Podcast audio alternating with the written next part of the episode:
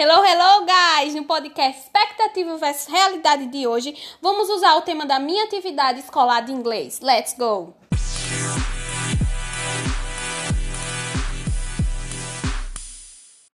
Expectativa. Hello, hello. My name is Emily Vivia, number 9 from the 902. I am going to make a little podcast about my favorite famous, Selena Mary Gomez, born in Texas on July 22, 1992, is an American actress, singer, songwriter, and stylist. As an actress, she is best known for Alex Russo. As a singer, she made some songs with Walt Disney Records. Realidade. Hello, hello. My name is Emiline Vivian, number 9 from the knife 02.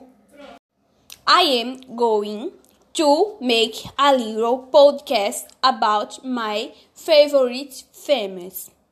Born in Texas on July 22nd, 1992.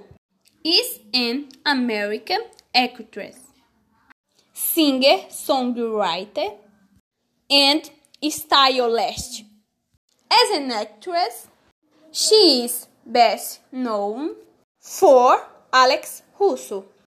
As a singer, she made songs with Walt Disney Records.